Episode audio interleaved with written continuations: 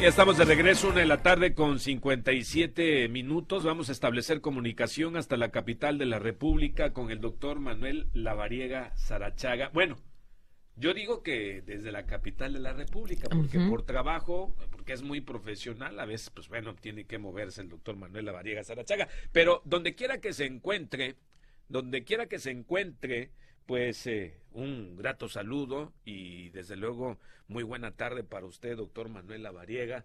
Eh, yo le pido una disculpa, el día de hoy tuvimos por ahí pues una congestión, un congestión, eh, congestionamiento de, de, de, una serie de participaciones. Ya sabe usted, hay personas que andan caminando con precandidaturas y pues bueno, eso nos distrajo un poco más. Pero lo más importante es que lo tenemos aquí el día de hoy, doctor Manuel Variega Sarachaga, a quien me da mucho gusto saludar.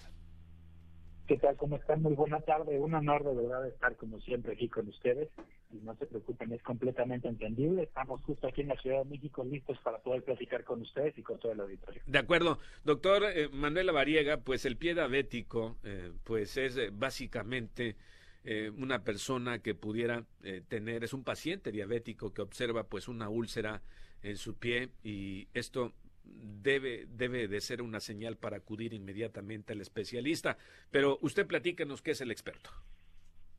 Me iría un poco antes al presentar la úlcera como tal, porque el pie diabético es una complicación crónica de las personas o de los pacientes que viven con diabetes pero el, punto cardinal o el factor de riesgo está en el descontrol crónico. Y vale la pena mencionar, como usted bien lo dijo, la presencia de lesiones en los pies, principalmente una herida, una úlcera, un raspón. Pero antes de esto tenemos que hacer prevención. Y sobre todo, aquí en la consulta revisamos los pies de los pacientes y si tienen un callo, si tienen una deformidad, o si tienen una zona de presión constante en el pie, ese ya es un riesgo para poder generar pie diabético. Doctor, doctor. ¿Qué factores, este doctor, qué gusto saludarle primero que nada, qué factores mm, facilitan la presencia de, de un pie diabético o que estas heridas pues puedan llegar a algo tan grave, doctor?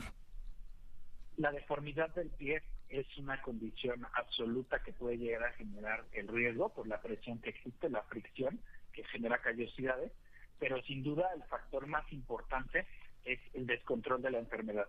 Si una persona vive con diabetes descontrolada, ahí es donde se genera el riesgo, porque recordemos que el descontrol de la glucosa, del azúcar en la sangre, favorece al daño de los vasos más pequeños de nuestro cuerpo, y estos se encuentran principalmente en los ojos, en los riñones y en las extremidades inferiores, y hay ahí la posibilidad de tener esta alteración de la microcirculación, aunado a también el daño de los nervios que generan la sensibilidad en los pies, también se dañan. Entonces esta combinación de alteraciones en la circulación y alteraciones de la sensibilidad genera que los pacientes puedan llegar a generar riesgo de lesiones sobre todo que anden caminando descalzos y no se den cuenta y se lastimen por algún golpe o por alguna piedrita o alguna cortadura.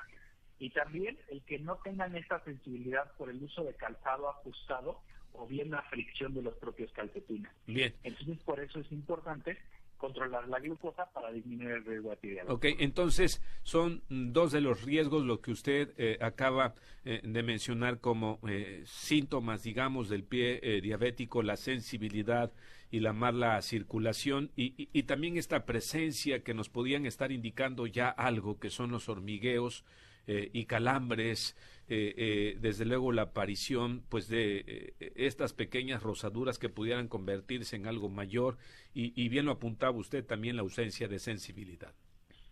Correcto, y justamente estas sensaciones de hormigueo, de calambres, de descargas eléctricas, de adormecimiento, pues son datos de lo que llamamos neuropatía periférica médicamente, que no es más que este daño de los nervios que genera alteraciones de la sensibilidad.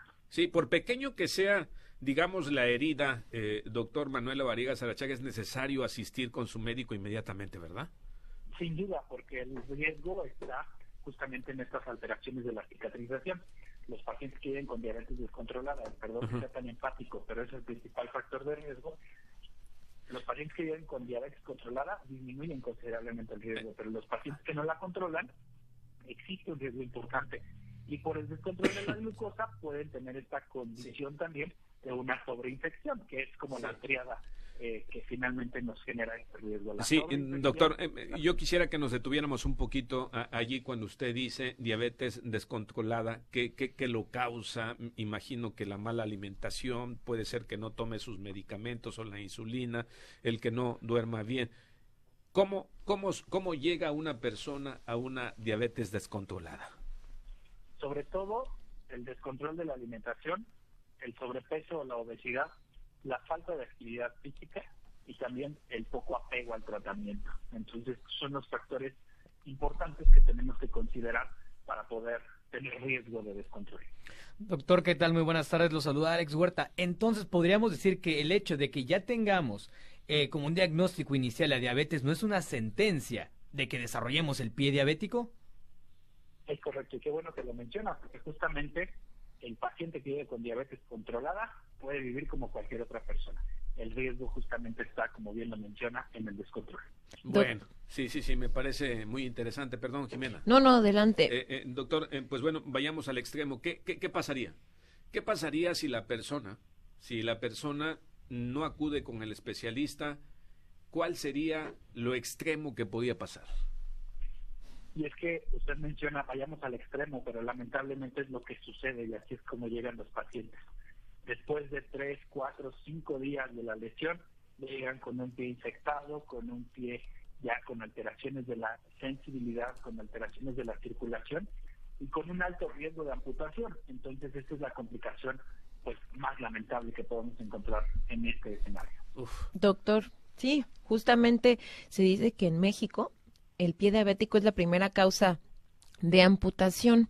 Y esto, pues como usted nos, nos comentaba, es por el daño en los nervios que se produce por la diabetes o la neuropatía diabética. Doctor, ¿hay alguna manera de revertir esta neuropatía diabética? No como tal revertir, pero sí limitar, contener la progresión y evitar que siga desarrollándose. Hay medicamentos, por supuesto, que favorecen a disminuir los síntomas, pero aquí la principal recomendación es controlar la glucosa, porque es una de las complicaciones crónicas de la diabetes. Si siempre andamos en 200, 250, 300 miligramos, 400 miligramos por decilitro, además de tener este descontrol, podemos generar complicaciones con el paso de los meses y de los años que finalmente pues se traducen en esta posibilidad sí. Eh, doctor eh, eh, esto nos llevaría entonces a tener que generar otras recomendaciones digamos que como consejos para todas las personas que eh, tengan que revisarse los pies todos los días, lavarse los pies, guardar una muy buena higiene, inclusive hasta con agua tibia, y no caminar, como usted ya bien decía, nunca descalzo, ni utilizar zapatos que le queden apretados, inclusive hasta cortar bien las uñas, entre otras cosas, doctor. Sí, y justo esto es una de las actividades que fomentamos y sobre todo que sugerimos para que los pacientes que vivan con diabetes revisen todos los días. De hecho, tenemos un listado de actividades que deben de realizar al revisar sus pies, incluso utilizar espejos para poder ver la base, la planta de los pies e identificar alguna posibilidad de riesgo. Utilizar calzado que sea medio número o un número más grande del número que regularmente compran para evitar fricciones. El uso de calcetines especiales para pacientes que viven con diabetes en donde no tienen resortes y la costura tampoco está en la parte interna, sino está por afuera del calcetín. Y también, pues, estar atento para poder tener un corte de uñas adecuado. Sugerimos que el corte de uñas sea horizontal, no sea redondo. También importante el revisar los dedos para que no existan honguitos en las uñas, lo que conocemos como micosis, ni tampoco existan hongos en la piel para poder disminuir el riesgo de lesiones o de úlceras y sobre todo también mantenerlos secos, limpios, frescos para poder tener y fomentar un buen higiene de los pies. Doctor, si no presentamos, al menos de manera evidente, alguna úlcera o alguna ampolla, pero nosotros notamos dolor en el pie, un cambio de coloración o algún otro factor, pues tenemos que acudir inmediatamente al médico, ¿verdad? Sí, son síntomas y puntos importantísimos que debemos considerar para acudir al médico. De hecho, en medicina tenemos una clasificación o una condición médica que llamamos Pierre Charcot, y es este pie alterado por la alteración en la pisada que tendrá callosidades o que genera estos eh, protuberancias en los pies y que están relacionados justamente a la postura, a la posición y a la forma de caminar. Esto per se ya es un factor de riesgo para presentar pie diabético. Perfecto. Doctor, ¿qué calidad de vida podemos llegar a tener si presentamos pie diabético? Esto es muy importante porque regularmente cuando hay un paciente que tiene pie diabético, nuestros colegas ortopedistas realizan la amputación dos articulaciones arriba de la extremidad afectada. O sea, es decir, si tenemos un dedito gordo con esta posibilidad o esta condición de pie diabético, regularmente la amputación podría ir abajo de la rodilla por la condición obviamente del proceso infeccioso y de la activación circulatoria. Entonces son pacientes que tienen algún tipo de discapacidad, obviamente que tenemos que rehabilitar por supuesto que existe la posibilidad de colocar una prótesis, pero evidentemente pues existe una condición de eh, rehabilitación, de riesgo y sobre todo pues de mejora en los siguientes meses para poder integrarlos nuevamente a sus actividades. Pero sin duda es algo que tiene un impacto importante en la persona y en la familia.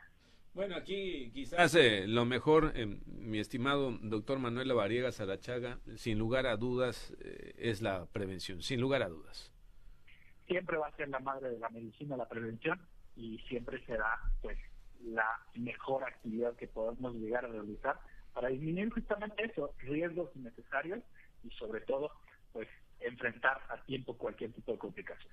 Doctor, lo ha dejado usted muy claro, lo ha dejado usted bastante presente y ojalá que eh, de todos nuestros radioescuchas que están bajo esta condición eh, pues eh, pudieran tomarlo y hacerlo suyo para eh, cuidar de su propia persona, de su propia mm, vida y por supuesto para que puedan eh, eh, tener una condición de vida de, calidad. Como siempre, muy agradecido para, con usted, doctor Manuel Lavariega Sarachaga, y desde aquí de parte de Grupo Multimedio Sin Reservas, de Panorama Sin Reservas, que tenga usted una ah, linda Nochebuena y una feliz Navidad y seguramente estaremos platicando la otra semana con usted si nos los permite y el tiempo también porque usted también tiene que descansar y si no pues sería hasta como que el mes de enero, ¿verdad?